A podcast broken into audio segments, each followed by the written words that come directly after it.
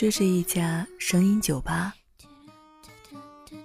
这也是一个这也是一个真实的情感避难所。欢迎来到不在深夜，不在深夜。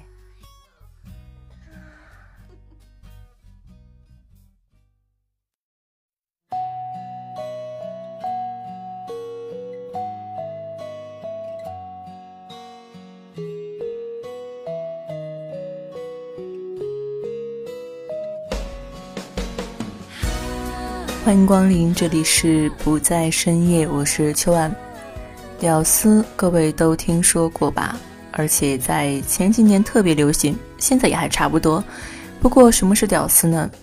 秋晚在网上还是重新搜索了一下，和屌丝有关的关键词有丑、穷、矬、矮、撸。他们有强大的自嘲精神，在屌丝的话语中，总觉得女人爱的是。高富帅哥哥，他们这些屌丝弟弟并不受欢迎，但现实是这样的吗？未必。先听一首歌吧，我去倒杯酒。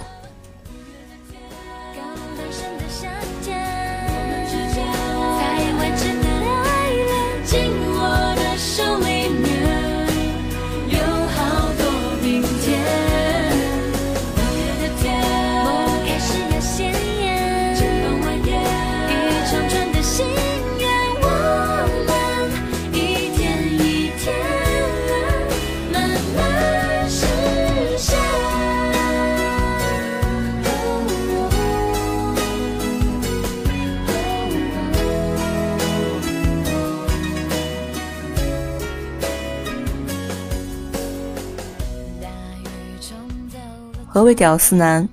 他们用几个字给自己下了定义。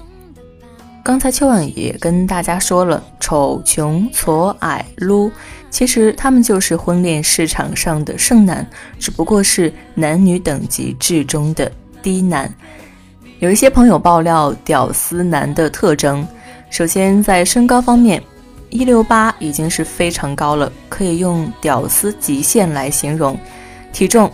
三十到四十公斤，骨瘦如柴型；六十五到一百公斤，就这零到一六八的身高来说，算是肥的流油了吧。收入方面，一线城市不超过两千，二线、三线不超过一千五。生活用品方面，手机，华为、金立、天宇、山寨机、跑马灯。长相方面，十分的话，大概就给到两到四分。饮料康师傅系列，脉动、鲜橙多、快活灵。嗯，我也不知道这个快活灵到底是个什么鬼。吃的食品方面，康师傅系列，鸡蛋灌饼、豆浆、油条、包子、馒头、牛肉面、回锅肉炒饭。头型一般都是平头，刘海很长的那种头型，或者是奇形怪状的头型，碎发。在穿着上面，衣服和鞋子一般都用真维斯、李宁、百尔惠、乔丹、三六一度地摊货，淘宝便宜货。在现实生活中屡屡受挫，在网络就装牛逼，不管政治、医学、体育、天文都是专家，加引号哦，并且爱说我以前以前怎么怎么样。性格方面胆小猥琐，看见七分女就脸红，不敢说话。看见八分九点就想舔人家脚，用人家丝袜和鞋子撸。没有女朋友，还有一点小虚伪。坐的位置一般一定要选在后面，迟到了总想从后门进，害怕高富帅和木耳的眼光。讨厌照相，讨厌别人用照相机照自己，因为一副挫逼相。登不了大雅之堂，不敢进入高档的美发屋和装修华丽的地方。进个星巴克都不知道手要放在哪里好，在生活中充当着小丑这一角色。穿衣风格上面不敢穿颜色鲜艳的衣服，也不敢穿特别潮的衣服和饰品。喜欢看小说，特别是 YY 小说、休闲小说，经常把自己幻想成小说或者是电影里的英雄，身边木耳围绕。没什么特长，平平淡淡，不爱运动。要么瘦的和狗一样，要么肥的坐下肚子的肉都要堆三层。和木耳聊 QQ，总要聊一句关一次对话框害怕，正在输入，突然不见了。关了之后，心里又很急切的看着右下角。狂妄自大，自己觉得自己最牛，先知先觉，大智大勇，别人都不成。装知识渊博，历史政治考不及格，还经常到网上来调侃历史和政治，仿佛自己是一个学者。还有就是美国梦。嗯，美国梦的话，估计就只是做梦了。细细数来，洋洋洒洒有二十三个大特征。你有多少？如果半数以上的话，基本上就是很标准的屌丝了。秋晚在微博上小范围的做了一个调查，调查结果是很喜人的哟。有两成多的女人明确表示，因为种种原因喜欢屌丝男人；有近两成的女人并不排斥爱上屌丝男。看到这个结果，屌丝弟弟们有没有乐坏啊？哎呀，这个内容也太多了，给秋晚一点时间来整理一下。先听一首歌吧。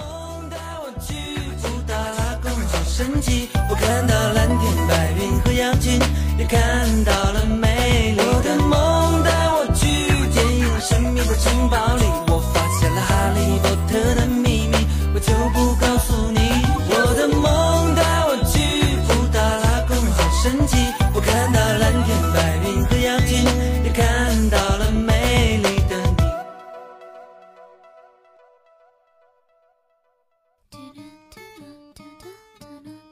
这是一家声音酒吧。这也是一个这也是一个真实的情感避难所。欢迎来到不在深夜，不在深夜。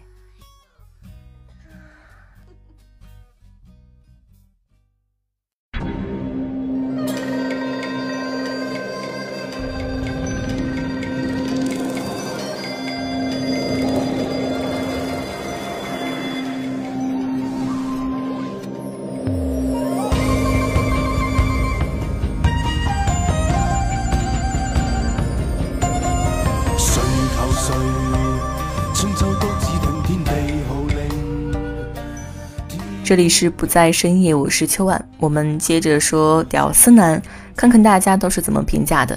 首先，矮、穷、丑，但我们喜欢这种可贵的自嘲精神。几乎任何宏大叙事都与屌丝们无缘。他们不是有志青年、职场精英。屌丝在餐馆吃饭，总是躲在角落里看演出，坐在最后一排。屌丝在读书阶段也没有出过风头。简历上受过何种奖励那一栏里面，很多屌丝都只能填获得过雪碧，再来一瓶奖。但一个人敢于自嘲，却实在是可贵。在女人看来，会自嘲的男人永远会比会吹牛的男人更可爱。大时代下的小人物，这样坦率与真实的男人，真是让我们喜欢。另外一种观点就是无能但也善良，代表了最广大青年的面貌。屌丝男来自五湖四海，一般都是农村家庭或是城市底层小市民家庭出身，有的十二载寒窗考上大学，攻读理科专业，等真正工作后发现没有获得理想的效果，投入与产出不成正比，很是得不偿失。有的初中辍学，进城务工。或成了发廊师傅，或成了网吧网管，在城市的繁华之中分得一杯苦羹；或是无业游民，但是自己一般不愿意承认。网上经常以自由职业者自居，他们自嘲无能分子。不是 CCTV 中国经济人物的候选人，也不是感动中国的接班人，但他们不会因为自己处于社会的劣势状态而做出些出格的行为。他们是无害善良的，其实他们就是我们身边普通的男性同事、男性朋友的一个缩影。他们和总让我们仰望的高富帅不同，他们往往最能成为我们两肋插刀的妇女之友。为叫始终，万岁千岁都会依你意愿来营造。一世别理谁叫高中别要躲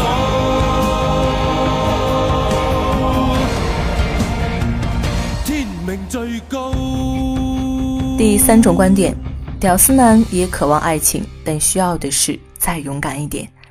其实女神并非遥不可及屌丝男自己的描述他们都有自己的女神。但他们注定只能成为女神的备胎。呵呵一词是成了他们心中永远的痛。当他们在网上鼓足勇气和女神搭讪时，却往往只得到“呵呵，睡了，洗澡去了”等等这样的回复。这一句“呵呵”甚至成了屌丝身份的判别式。他们说：“我们的悲伤，高富帅们永远不懂。”或者这样的现象并不少，但并非全部。萝卜青菜各有所爱嘛，再高富帅的男人也会有女人讨厌，再自称穷丑矬的男人也会找到心仪自己的女人。各位屌丝弟弟们，网易女人的调查不就是一个很好的证明吗？有近五成的女人并不排斥和你们在一起，所以快行动起来！你们在爱情上还可以更勇敢、主动一点哦。虽然说了这么多，秋晚呢还是得多句嘴。屌丝男们还是需要你们注意的是，咱们得学会尊重女性。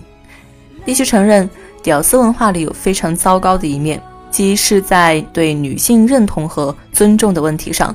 在屌丝的话语中，女性永远依附于高富帅的钱和物质，对穷人嗤之以鼻。